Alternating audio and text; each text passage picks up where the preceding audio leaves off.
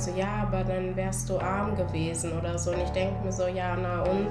Also das, also ich weiß, es ist jetzt auch aus einer sehr privilegierten Position heraus gesagt. Ich glaube aber schon, dass ich auch ein schönes Leben hätte haben können in Gambia. Ihr hört einen Podcast von Funk. Hey, schön, dass ihr dabei seid. Ich bin Caro und das hier ist Mädelsabende der Podcast. Bei uns geht es um eure Geschichten. Ich will wissen, was bewegt euch, was macht euch Angst, was macht euch Hoffnung. Ich komme vorbei, wir machen es uns gemütlich und quatschen. Und jetzt geht's los. Habt ihr schon mal über Adoption nachgedacht? Also ich jetzt auch noch nicht so ganz konkret, aber ich erinnere mich, dass ich öfters mal früher mit meinen Mädels zusammensaß und wir so darüber gesprochen haben, ob wir uns das später vielleicht mal vorstellen könnten, ein Kind zu adoptieren. Bei diesen Diskussionen ging es eigentlich immer nur darum, ob wir als potenzielle Eltern uns das vorstellen können, vielleicht ein Kind aufzunehmen. Es ging eigentlich nie darum, ob das Kind das überhaupt wollen würde, adoptiert zu werden. Beziehungsweise wir sind eigentlich immer davon ausgegangen, dass das Kind das ja sowieso will. Ich habe diese Sicht der Dinge ehrlich gesagt auch nie hinterfragt, bis ich jetzt angefangen habe, mich mit Ellie zu beschäftigen. Ich bin gerade in Hannover und treffe sie gleich. Ellie wurde aus Gambia adoptiert und sieht heute nicht nur ihre eigene Adoption, sondern auch das Thema generell eher kritisch an. Und ich bin mega gespannt auf sie und auch schon ein bisschen aufgeregt.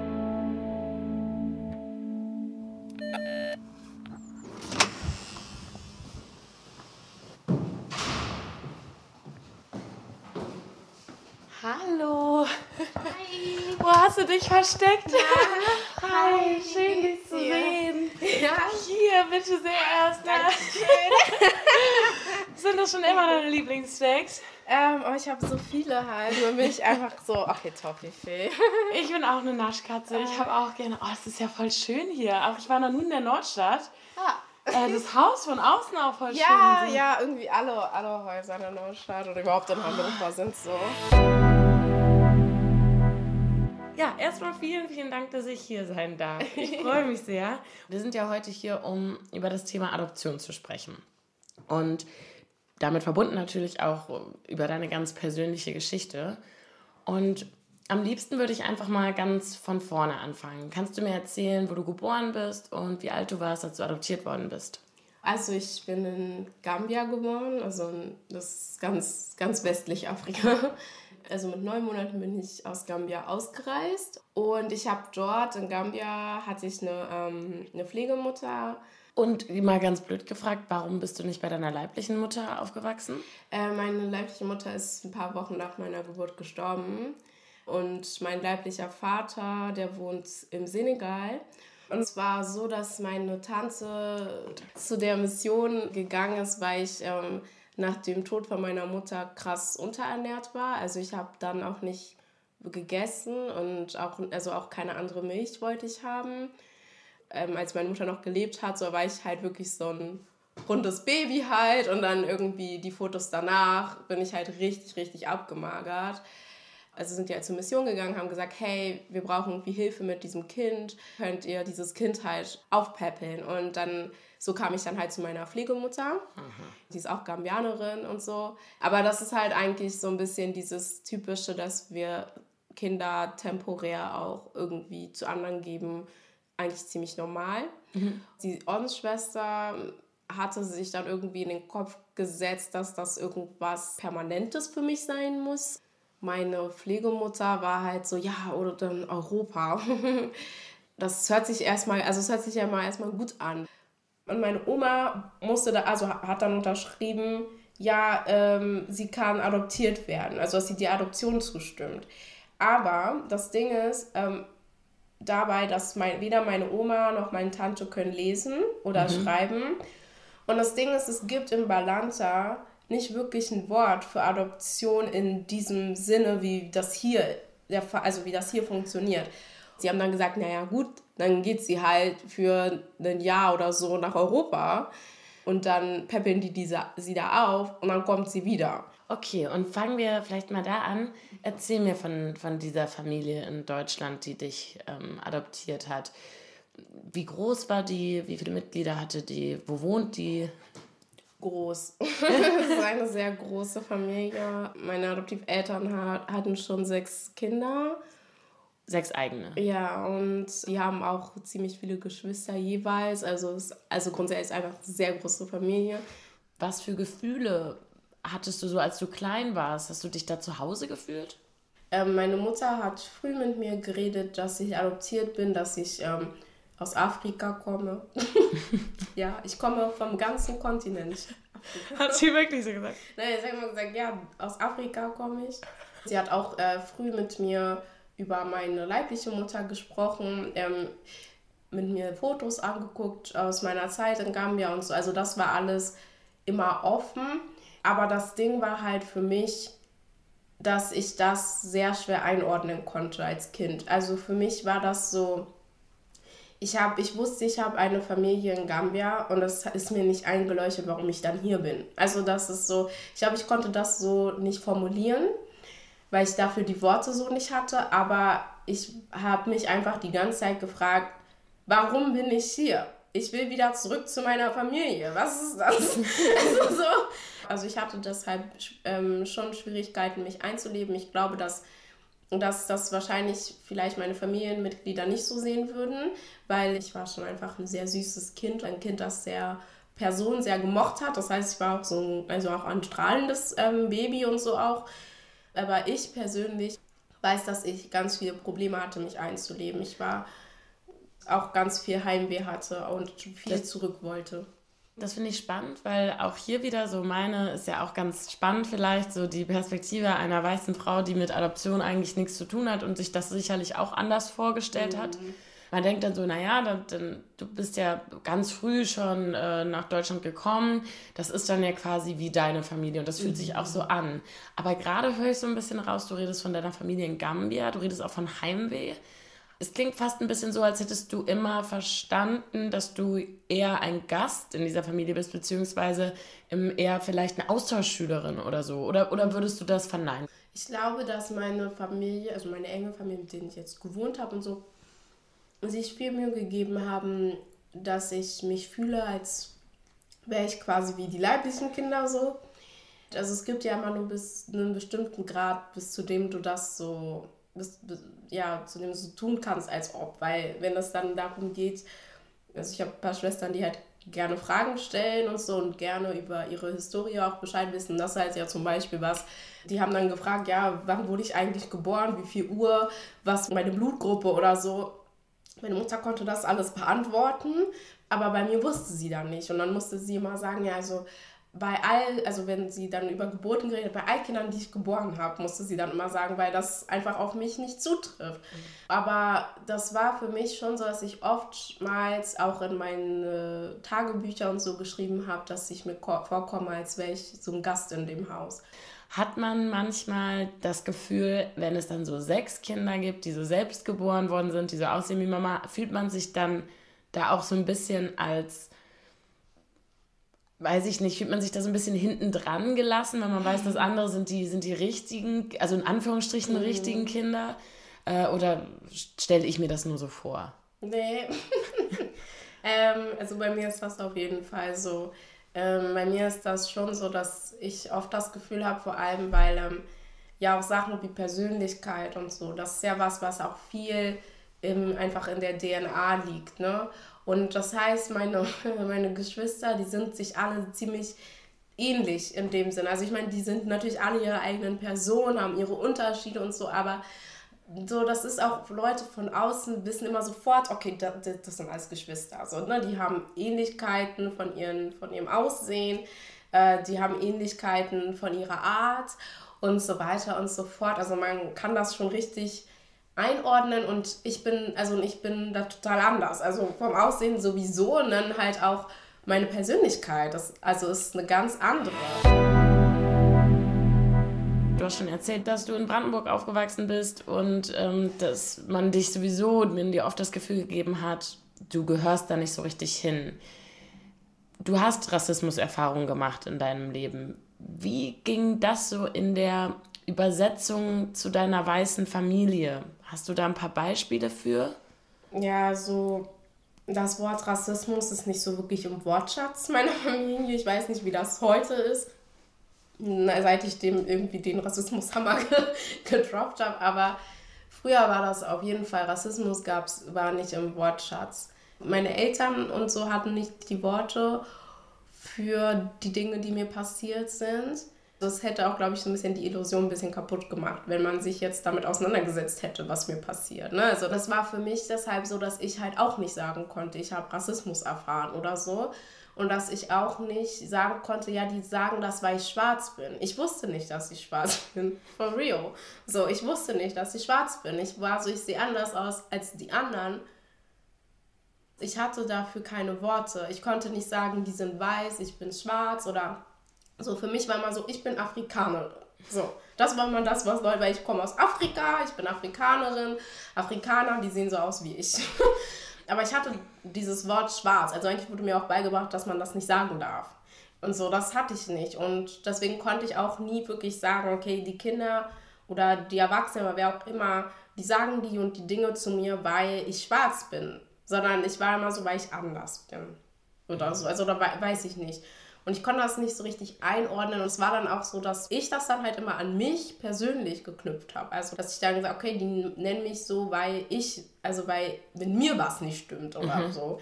Dieses Bild wurde, fand ich, auf jeden Fall in meiner Adoptivfamilie auch bestärkt, dadurch, dass meine Eltern auch nicht die Worte hatten oder so, das einzuordnen dass die dann gesagt haben, naja, dann muss ich wohl jemand provoziert haben oder die Person hat das nicht so gemeint oder ich habe das falsch verstanden. Also dass dann ich immer der Regler war, mhm. an dem es jetzt gelegen hat. Du hast offensichtlich wenig über deine Herkunft gelernt, über dein Schwarzsein, wenn ich mhm. das so äh, mhm. sagen kann. Ich meine, gut, deine Eltern konnten dir das vielleicht auch nicht vermitteln es wäre ja die Möglichkeit gewesen, in Kontakt mit deiner, mit deiner Familie zu treten, ne? Ja, oder. Also ich meine, wir sind jetzt halt am Rand von Berlin aufgewachsen. Also es gibt Möglichkeiten, ne? Also ich glaube, meine, also das ist, ich glaube schon, ja, weiße Elternteile können ihren Kindern nie beibringen oder vorleben, was es, also was es heißen kann, schwarz zu sein. Weil sie es selber nicht verstehen können? Weil sie es nicht leben. Das ist einfach etwas, das weiße Elternteile von schwarzen Kindern nicht machen können. Das ist auch nicht deren Schuld, das ist mhm. einfach so. Sie sind ja. einfach nicht schwarz und deswegen können sie auch nicht vorleben, schwarz sein. Und es ist trotzdem ja. ganz interessant, weil viele würden ja sicherlich auch sagen, naja, das ist doch super, ähm, man, man, man thematisiert das gar nicht und dadurch gibt es auch kein Problem. So nach dem Motto, ja, ja. guck, dann bist du, bist du eine von denen. Ähm, was, was hältst du von, davon? Ja, das ist für mich so ein bisschen wie halt, naja, wenn wir alle nicht auch Corona testen, dann hat auch keiner. also, ähm, ja, das ist ein gutes Beispiel. Ja, das ist halt dieses typische in Deutschland oft passiert, dieses, wenn wir nicht darüber reden, dann existiert es auch nicht. Okay, es ist, Leute, hört auf jetzt. Psst. Okay. Also das heißt, ich wusste nicht, dass ich schwarz bin. Ich wusste nicht, warum die Welt mich so wahrnimmt, wie sie mich wahrnimmt. Und dazu kam dann halt, dass Leute gesagt haben, ja, also ich nehme das falsch wahr, wie die ja. mich wahrnehmen oder was passiert. Also ich bin dann halt so rumgelaufen wie so ein Chamäleon, habe mich halt überall angepasst. Und dann bin ich halt ja ausgezogen und so. Dann war ich hier auf der Black Lives Matter Demo. Und dann haben alle, alle Schwarzen, die da waren, haben dann plötzlich die gleichen Sachen erzählt, die ich auch erfahren habe. Und dann war ich so, wait, I'm not crazy. Ist das passiert und nicht nur mir, sondern das ist so, es ist halt wirklich so. Und, das, und da habe ich erst ah, verstanden, das ist ja das ist voll spät. Das ist ja irgendwie, ich war ja dann schon erwachsen und da habe ich erst verstanden, oh, ich bin schwarz. Und das ist aber was, also das ist ja eine Welle, die ja durch Schwarze in Deutschland gegangen ist. Die, ganz viel ist da passiert, aber ich würde sagen, bei Schwarzen in weißen Familien und bei, vor allem bei transracially adopted ähm, Schwarzen ist halt wirklich, und wir sind ja alle im Erwachsenenalter, so eine Welle durchgegangen, wo alle verstanden haben, shit, ich bin gar nicht weiß. So, shit, ich bin gar nicht weiß. Und Leute, Leute, und das ist, warum ich das erfahre, weil ich nicht weiß. Und dann konntest du wirklich so sagen, okay, because. so, ja, und vor allem ist das ja, also es ist, ja, ist wirklich gerade so fast, klingt jetzt pathetisch, aber es ist fast ein Gänsehautmoment, finde ich, dass du quasi erst in dem Alter verstanden hast, dass deine Erfahrungen nicht nur individuell sind, sondern dass das eben, dass es ganz viele Menschen gibt, die eigentlich hätten mit dir mitfühlen können die ganze Zeit, aber die kanntest du nicht. Die, die, mhm. waren, dir, die, die waren dir nicht bekannt. Ja, und dann ist halt das Ding, dass ähm, dann bei den Demos, also richtig, so richtig gesehen, gefühlt habe ich mich dann aber auch nicht. So was Rassismuserfahrungen angeht, ja. Aber, hä, dann erzählt die so, ja, meine Eltern haben mir schon immer gesagt, wenn ich in die Schule komme, ich muss mich doppelt so hart anstrengen, weil ich werde nicht so fair benotet wie die anderen. Leute denken, weil ich, ich bin dumm, weil ich schwarz bin, etc. und so. Äh, und ich war so, niemand hat mir das gesagt. und dann, wer weiß, wie viele Noten ich nicht, also, mhm. so, oder, kann, also, ne, oder auch wenn ich über, zurückdenke an meine Grundschulzeit oder so, ja, die Dinge, also, die mir gesagt wurden, und so war es, weil ich schwarz bin. Oder dass ich zum Beispiel nicht in den gleichen Kindergarten gehen konnte wie meine Schwestern, weil mhm. ich schwarz bin. Und so, das ist so, das hat mir nie jemand gesagt. Also so, ne? Und Warum konntest du nicht in den gleichen Kindergarten? Oh, die haben gesagt, das, das schaffen die nicht mit einem Kind wie mir. Ja. Wow. Genau, deswegen bin ich in einen anderen Kindergarten gegangen als meine Schwestern. Das ist halt so, äh, okay. Äh, erklär, also erklärt dir halt keiner. Mhm. So. Also ich meine, klar, jetzt warum so, also da, das jetzt bei diesem Beispiel zum Beispiel, das ist jetzt okay, ich kann mich da nicht erinnern. Nee, aber, aber klar, ich, halt, ich, ich war da wahrscheinlich auch nicht dabei, ja. aber einfach dieses, keine Person, wenn dir niemand erklärt, wie du rausgehst in die Welt und wie Leute dich wahrnehmen und so, dann, also es ist auch sehr schwer klarzukommen in der Welt. Also du wirst gar nicht vorbereitet. Ja. Und es hat ja auch was mit Schutz zu tun. Ja. Ne? Du hast dir selber nicht helfen können, ja. weil du nicht wusstest, was deine Achillesferse, wobei es ja. ist ja nicht deine Achillesferse, aber du, du, du wusstest nicht, ja. wo du angreifbar bist, weil man dir das nicht beigebracht hat. Genau, und das war so, dass, äh, also was Leute wirklich nicht so viel verstehen, ist, dass Kinder, Kinder formen ihre eigene Identität halt vor allem am Anfang darüber, was ihnen vorgelebt wird. Kinder sind wie, wie kleine Spiegel und Papageien. Also wirklich so Zweijährige. Die labern alles nach, was du sagst. Die labern alles nach, die machen alle Gestiken, die du machst. Das ist also wirklich. Und jetzt überleg dir mal, du hast es nicht, die Person, die du abkupfern kannst. Ja. Mittlerweile hast du ja nicht nur Kontakt zu anderen Adoptees, sondern auch zu deiner Familie. Wie kam es denn dann zu diesem ersten, also ich, ich, verstehe das richtig, du hattest auch keinen Kontakt zu denen die ganze Zeit. Also es gab keinen Briefaustausch oder so. Ja. Du hattest ein paar Fotos? Ja. Und das war's? Ja. Ja, also das war so. Ich habe mit denen Kontakt aufgenommen 2019. Das war sehr viel, weil ähm, dann einfach ganz viele neue Informationen kamen. Also die Hälfte der Leute, von denen mir gesagt wurde, dass sie tot sind, waren plötzlich am Leben. Ich hatte plötzlich irgendwie einen Vater. Das war alles irgendwie krass. Also einfach krass. Ich bin schon irgendwie scheinbar eine ziemlich impulsive Person. Das heißt, ich habe dann einfach ein Ticket gebucht. und bin dann einfach für eine Woche dahin gefahren. Ähm, Wie kam denn überhaupt dieser erste Kontakt? Also hast du den gesucht? Haben, ja, bist du deiner Mutter gegangen hast gesagt? Nee, ich habe hab die Sorgenschwester da. Ah. Ja, ich habe die recherchiert und dann habe ich da geschrieben und dann hat die so mir den Kontakt gegeben von einer Ordensschwester dort in, äh, in Soma. Das ist so eine Stunde von meiner Familie entfernt. Und kam von deren Seite eigentlich auch so ein bisschen was wie Vorwürfe? Weil die haben die gedacht, warum meldet die sich nicht? Nee, die nee. haben gesagt, boah, wir sind so froh, wir haben wirklich die Hoffnung aufgegeben, dass wir dich noch sehen. Oh. Ja. Erzähl mir trotzdem mal vom ersten Treffen, als du die live gesehen hast. Hm. Also ich bin ja dahin gefahren und ich war dann beim Sister Tango. Die haben mich abgeholt und so. Und dann sind wir, also genau, und dann war es so, dass ich ähm, erstmal bei Sister Tango Soma war und dann kam meine, meine Familie, lässt mich nirgendwo in Gambia alleine hinfahren. Zu Recht, weil, keine Ahnung, du hast mich in Gambia nicht gesehen, aber es ist wirklich, ich komme nicht klar. so, ich werde immer fast überfahren, wenn ich die Straße überqueren will alleine. Es ist also wirklich, ich, man kann mich nicht alleine irgendwo hingehen lassen. Und deswegen, ähm, also ja, und dann war es halt auch so, dass halt deswegen meine Cousine äh, ist gekommen. Also es war so, ich habe, also der, mein Onkel, meine Tante hat einen Gambianer geheiratet. Deshalb sind, ist so ein großer Teil von meiner Familie in Gambia. Der hat zwei Frauen und ähm, quasi, ja, also quasi meine, meine Stiefcousine in dem Sinne so, hat, äh, hat mich abgeholt ähm, aus Soma mit, mit den Öffis Das heißt, sie ist extra da, also man fährt schon eine Stunde ungefähr. Also sie ist extra eine Stunde dahin gefahren, nur um mich abzuholen, damit ich nicht alleine lasse. Und ich weiß nicht, ich habe sie so gesehen. Ich war so, da ist. Und, dann, und wir haben uns voll gefreut. Das war voll cool. Also es war so, ja, wir haben uns richtig gut verstanden.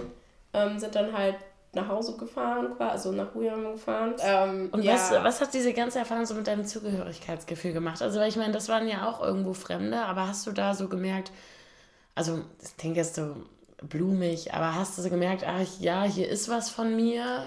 Äh, ja, ich war auch krass davon überwältigt, wie viel Blut macht. Also man muss noch dazu nämlich sagen, das sind nicht meine Geschwister, das sind meine Cousinen und Cousins. Und wir haben alle das gleiche Gesicht. also mich so, sogar Leute, also sogar andere gambische Leute sind so auf der Straße stehen geblieben, haben gesagt, boah, ihr seht euch richtig ähnlich. Oder so. Und ich bin dann halt immer richtig darauf angesprungen. Ich war so, really? You think so? We're cousins. ähm, und auch die ähm, Statuen von, von vielen von meinen Cousinen vor allem sind halt auch sehr ähnlich zu meiner. Und es war halt dann auch so, dass ich halt, dass ich auch ein viel besseres Gefühl über meinen Körper hatte. Stimmt, das sowas war, kommt ja auch ja, hinzu. Das war auch was, dass ich halt, ich habe die alle gesehen und ich fand die alle so schön und so und dann war ich so, wait, aber die haben die gleichen Features. So, dann muss das wohl auf mich auch zutreffen. Also es hat viel gemacht für meine Beziehung zu meinem eigenen Körper auch. Gab es sonst noch, gab es auch so charakterliche Eigenschaften ja. oder vielleicht so kulturelle Sachen oder irgendwie, wo du gemerkt hast, boah, das das habe ich von denen. Ja, also Charakter, also wie ich sage, Persönlichkeit ist auch viel einfach mit ähm, DNA und so. Und ja. das ist halt schon so. Mhm. ähm, einfach die Art und Weise auch, wie wir reden und so ist sehr ähnlich. Also meine Stimme passt ziemlich gut rein. Wie fanden denn deine, wie fand deine Mutter hier, deine Adoptivmutter das, dass du den Kontakt dahin gesucht hast, dass du dahin gefahren bist? Also das fand sie gut, okay. dass ich äh, gefahren bin, aber dass sie die Auswirkungen der Reise auf mich nicht gut findet. Die Reise nicht so gut für mich war und mich sehr aufgewühlt hat oder so. Also ja, es hat mich sehr aufgewühlt, aber ich finde, diese Reise war sehr gut für mich. Wenn du das jetzt so abschließend bewertest, kannst du verstehen, warum deine Adoptivmutter dich adoptiert hat, beziehungsweise ihre Intention verstehen? Wie, wie bewertest du das? Hm. Also, ich kann ihre Intention so in Gang gehen verstehen, dass ähm, viele Leute diese Intention haben, ähm, was auch einfach kulturell, historisch und so bedingt ist. Aber ich finde nicht, dass, also es macht es für mich einfach nicht in Ordnung. Also es ist, ich bin nicht so ein Fan davon zu sagen, das ist richtig, das ist falsch oder so. Aber einfach dieses, ähm, ja, aber also ich finde einfach, dass ähm, auch gut gemeint oder was auch immer, ähm, oder auch einfach der Fakt, dass sie halt einfach in einem Gedankenmuster gedacht hat, dass krass anti-schwarz ist oder sowas und für sie so erstmal nichts kann, dass sie es so gelernt hat, bin ich halt trotzdem so, ja, aber die, also die Entscheidungen, die getroffen wurden, die hätte man halt trotzdem reflektieren können. Und deshalb, also und ich, also ich finde das nicht, also ich finde es halt nicht in Ordnung. So. Wie beeinflusst das eure Beziehung heutzutage? Also wir haben ja jetzt keinen Kontakt mehr. Und ähm, auch das liegt hauptsächlich daran? Das liegt daran, dass meine Mutter sich nicht sensibilisieren wollte. Und, darum, und dabei geht es halt auch gar nicht darum, liest sie das Buch oder nicht. Oder, ähm, weiß nicht, geht sie zu so einem, zu so einem Adoption-Infotag oder nicht. Sondern es geht eher darum, respektiert sie meine Wünsche und meine Gefühle diesbezüglich ja. oder nicht. Respektiert sie meine Grenzen oder nicht. Und das hat nicht funktioniert. In dem Zusammenhang wir haben nämlich auch deine Schwester, also deine äh, Adoptivschwester. Mhm, die Rache, genau. Genau. Darum gebeten, eine Sprachnachricht zu machen. Ich würde die einfach mal vorspielen, ja? Bevor Ellie zu uns kam, wurde eigentlich genauso für die Adoption argumentiert wie später als Ellie selber Fragen dazu gestellt hat, wurde vor allem Fokus darauf gelegt, dass Afrika sehr arm ist oder Gambia sehr arm ist. Und da, wo sie herkommt, gibt es nicht so viel Geld, da haben die Leute nicht so viele Möglichkeiten und auch die Kinder haben nicht so viele Möglichkeiten und Ellie hätte mehr Möglichkeiten bei uns in der Familie. Ich war selber noch ziemlich klein und ich fand die Idee, ein kleines Geschwisterchen zu haben, einfach an und für sich schon richtig gut. Um ehrlich zu sein, wirkte Ellie eigentlich ziemlich glücklich in der ersten Zeit, in der sie bei uns war. Ich kann mich daran erinnern, dass wir, wenn wir sie geweckt haben, erstmal leise an die Tür geklopft haben, dann sind wir reingekommen und dann lag sie in ihrem kleinen Bettchen und hat schon von einem Ort zum anderen gegrinst, aber sie wollte die Augen nicht aufmachen. Erst wenn man ganz nah an ihrem Bettchen war, hat sie einen angegrinst und die Augen aufgemacht. Dass das eine große Veränderung war, zu uns zu kommen, hat man also ich zumindest, erst später gemerkt. Sie hatte sehr intensive Albträume und das konnte sie ja, als sie noch ziemlich klein war, nicht ausdrücken. Aber sie hat auf jeden Fall Dinge verarbeitet ähm, und später konnte sie die Träume auch beschreiben. Heute würden mir viele Situationen sofort auffallen, die ein kleines Kind natürlich prägen können und natürlich Spuren hinterlassen. Und ich denke, dadurch, dass viele Dinge normalisiert wurden, also wiederholt wurden, zum Beispiel äh, Witze über Hautfarbe, die an und für sich als nicht rassistisch erklärt wurden oder abgestempelt wurden. Aus diesen Gründen hat, hat man da dann mitgemacht und das noch schlimmer gemacht, weil je mehr Menschen denselben Witz immer wieder wiederholen, desto mehr ist es nicht mehr ein Witz, sondern irgendwie ja eine Tortur. Aber das ist mir erst viel, viel später aufgefallen. Nicht zu dem Zeitpunkt, wo ich diese Witze gemacht habe, sondern viel später. Ich finde es interessant und deshalb hat, finde ich, auch gerade diese Sprachnachricht an den Punkt gerade so gut gepasst. Mein Eindruck ist, genau diese Reflexion macht den Unterschied, wie deine Mutter ähm, mit der Vergangenheit umgeht und deine Schwester. Ne? Oder? Würdest du das mhm. auch so sagen? Ja, das Ding ist, ich weiß, dass ich mit meiner Schwester, also mit Rache, da reden kann. Also zum Beispiel mit meinem Geburtstag, das ist zum Beispiel ein ganz gutes Beispiel. Ähm, ich habe meinen Geburtstag verlegt. Mhm. Weil Leute eh nicht wirklich wissen, wann ich geboren wurde. Und das, da geht es einfach darum, da geht es für mich einfach viel um Selbstbestimmung meiner Person und auch viel darum zu sagen, nein, ich suche mir jetzt einen Tag aus, wo ich, den ich für mich feiern kann, wo ich mich feiern kann, weil es auch viel, also für mich ist einfach mein Geburtstag der Tag, an dem quasi alles, alles bergab ging. Also so, ich wurde geboren, meine Mutter wurde krank, so das, also für mich war, ist das halt, ähm, ja, und keine Ahnung, deswegen habe ich den verlegt und das war halt zum Beispiel, ich habe das meiner Schwester erzählt, so, dass ich das gemacht habe und dass das ähm, und warum ich das auch gemacht habe und so. Und dann, also und dann war es halt, also, ne, und dann kommt einfach gleich, ja, cool, okay, dann äh, schreibe ich mir das jetzt auf und machen wir es auch, dann machen wir es da. So. Ja, oder halt auch das mit den Witzen oder so, wenn ich halt sage, das hat mich verletzt oder da, oder also heute, ne, irgendwie, das, also nicht mal jetzt auf die Vergangenheit bezogen, sondern einfach, wenn ich heute sage, hey, ähm, das verletzt mich, dass du es so sagst, oder hey, das finde ich, ähm, empfinde ich irgendwie als rassistisch, wenn du das so sagst oder so, dann wird da, dann wird mir dazugehört. Das heißt nicht, darüber geht es nicht darum, dass, dass irgendwie meine Schwester oder meine Schwestern irgendwie ähm, einfach immer Ja und Amen sagen müssen oder irgendwie sowas. Da geht es einfach darum, dass was ich sage, halt respektiert wird als etwas, das valide ist. Dass auch irgendwie klar ist, okay, meine Gefühle und auch wie, wie ich mich fühle bezüglich meiner Adoption und sowas sind kein Thema, das diskutiert werden kann. Also so, es ist, also ne, es kann diskutiert werden, was rassistisch, was ist nicht. Es kann aber nicht diskutiert werden, wie solltest du dich fühlen oder nicht. Mhm. Und das ist einfach genau das. Und auch so ein bisschen eben, kann man sagen, so ein unterschiedliches Verhalten von Ja, Lena. genau. Und deswegen finde ich auch, macht das das so persönlich. Das Ganze einfach. ja, weil man dir auch deine genau. Erfahrungen, Gefühle abspricht in genau. dem Moment, wo man sie nicht ernst nimmt. Ja, weil es geht dabei ja um, also es geht dabei ja viel um einfach eine interpersonale Beziehung. Also, weißt du, wenn ich jetzt dir auf den Fuß trete und du mir sagst, hey, ähm, aua oder so, dann entschuldige ich mich halt dafür, weil ich halt weiß, okay, krass, ja, okay, jetzt habe ich Karo getan.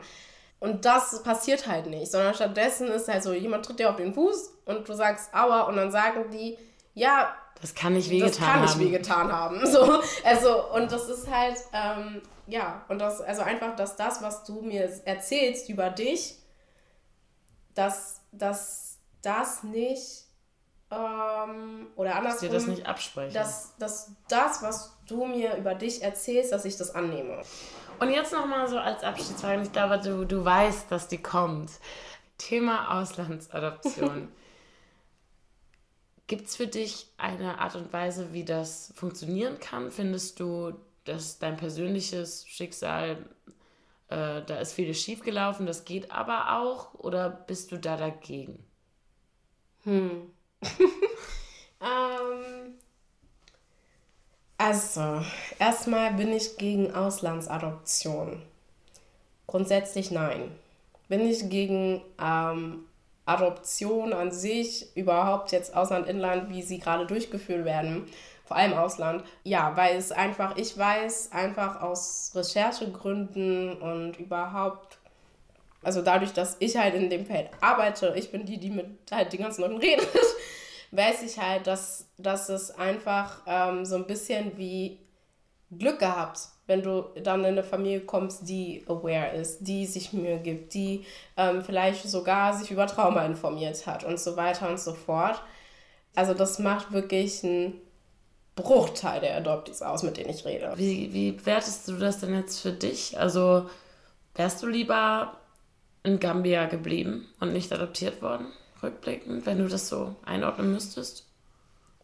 Ich finde es schwer zu sagen, weil es halt sehr, also mit sehr hypothetischen Sachen spielt. Ich glaube, was ich auf jeden Fall sagen kann, ist, dass in jedem Fall, ob ich jetzt hier geblieben, also ob ich jetzt hier aufgewachsen wäre oder in Gambia oder weiß ich nicht wo, ich hätte auf jeden Fall sehr gerne meine Mutter gehabt. Das ist was, was ich auf jeden Fall sagen kann. Ja, und ich glaube einfach, dass sowohl ein, also ich glaube, das ist nämlich genau dieser Punkt, dass dieses Entweder-Oder ist halt ein ganz großes Problem, weil es ist halt nicht einfach dieses Nurture versus Nature, sondern es ist ja eigentlich so ein Mix aus beiden. Und das ist eben genau das, dass ich halt denke, okay, in meiner Situation beispielsweise wäre es vielleicht sogar die beste, also ein Mix aus den besten Möglichkeiten gewesen, wenn meine Adoptiveltern das Finanzielle gestellt hätten und meine leibliche Familie halt den Rest, sage ich mal. Also die, das Geld, das reingeflossen ist, um mich hierher zu holen, davon hätte man mich, also hätte man mir eine Top-Bildung bezahlen können beispielsweise. Man hätte dafür Top-Essen für mich kaufen können und so weiter und so fort. Also so, ich glaube einfach, ich hätte mir gewünscht, dass es anders verlaufen wäre. Und ich wäre, also ich würde auch sagen, ich wäre auf jeden Fall lieber in einer Familie aufgewachsen, einfach sicherer für mich war. Also so in, auf allen Ebenen irgendwie. Ja, aber dieses, ja, ich weiß nicht, ob ich lieber in Gambia aufgewachsen wäre oder hier. Finde ich, find ich, ich finde auch schön, dir da beim Reflektieren zuzuschauen. Und du hast ja auch völlig recht. Das ist ja eine Frage, die, die ist total schwer zu beantworten, eben weil sie so hypothetisch ist. Aber ja, es zeigt zumindest auch diese Zerrissenheit. Ne? Man merkt, du, du, ähm, du wurdest halt irgendwie entwurzelt, kann man, kann man glaube ich so sagen. Und ja. ich, wahrscheinlich wäre es zumindest auf jeden Fall besser gewesen, man hätte dir den Zugang dazu noch, mm. zu deiner Heimat irgendwie aufrechterhalten. Ja, und ich denke mir auch, so Leute sind dann immer so, ja, aber dann wärst du arm gewesen oder so. Und ich denke mir so, ja, na und? Also das, also ich weiß, es ist jetzt auch aus einer sehr privilegierten Position heraus gesagt, aber dieses, ich weiß nicht, also so dieser, das ist halt einfach ein krass, also ich finde es einfach ein krasses Statement zu sagen, dass nur weil, also dass Kinder, die in armen Familien aufwachsen, automatisch unglückliche Kinder sein müssen. weil Kinder reagieren halt nicht auf Geld, sondern Kinder reagieren halt auf die Leute um sie rum und nicht auf wie viel Geld diese Leute haben. Und ich glaube, also ich sehe halt, also meine Familie jetzt und ich weiß, dass es halt ganz viele Sachen gibt, die mir jetzt auch nicht so krass gefallen oder so, wo ich nicht Teil von sein will, aber ja auch nur, weil ich so nicht aufgewachsen bin, right? Und ich glaube aber schon, dass ich auch ein schönes Leben hätte haben können ähm, in Gambia. Und ich, mir fällt einfach, ich weiß nicht, mir fällt einfach so gerade nur ein, okay, was mir gefehlt hätte, wäre wahrscheinlich Geld. So. Und wenn ich jetzt aber hier gucke, was mir hier alles gefehlt hat, schlimmere Sachen als Geld. Ja. Ey, voll das, voll wirklich ein Gespräch, was mich unnormal zum Nachdenken, Nachdenken an, anregt. Ich glaube, ähm, das ist halt ein Thema, mit dem man sich nicht so viel beschäftigt, wenn man damit nichts zu tun hat. Ähm, wirft aber ganz viele große Fragen auf, äh, gesellschaftliche Fragen. Und ey, Ellie, ich bin dir so dankbar für das Gespräch. Vielen, vielen Dank. Und ähm, ja, danke. oh Mann, ey. Boah. Wow, ich fand das Gespräch mit Ellie so aufschlussreich und ich finde es beeindruckend, wie sie nach all diesen Jahren des, ich sag mal, nicht verstanden werdens von ihrer Familie, ihrem Umfeld, sich trotzdem noch so eine geduldige Art bewahrt hat, ihre Lebenswelt Leuten näher zu bringen, die mit ihren Erfahrungen vielleicht nicht so vertraut sind. Denn ehrlich gesagt war das auch meine Angst am Anfang. Ich dachte, ich komme da jetzt als weiße, nicht adoptierte Frau hin und vielleicht verstehe ich mal was nicht auf Anhieb oder muss mal nachfragen und all das war überhaupt kein Problem. Ellie nimmt sich da wirklich die Zeit und nimmt einen auch wirklich mit, sodass ich jetzt auch wirklich den Eindruck habe, sie gut verstanden zu haben. Ja, ich fand es wirklich, wirklich schön. Das war ein Podcast vom WDR für Funk von ARD und ZDF. Wenn euch das Thema grundsätzlich gefallen hat, dann empfehle ich euch auch die Folge Geschwister, ist Blut wirklich dicker als Wasser von der kanakischen Welle. Da haben die Hosts ihre Geschwister eingeladen und reden mal Tacheles darüber, wie es ist, gemeinsam aufgewachsen zu sein. Den Link dazu findet ihr in der Showbox und mich findet ihr wieder hier nächste Woche. Ich freue mich auf euch, liebe Mädelsbande. Tschüss!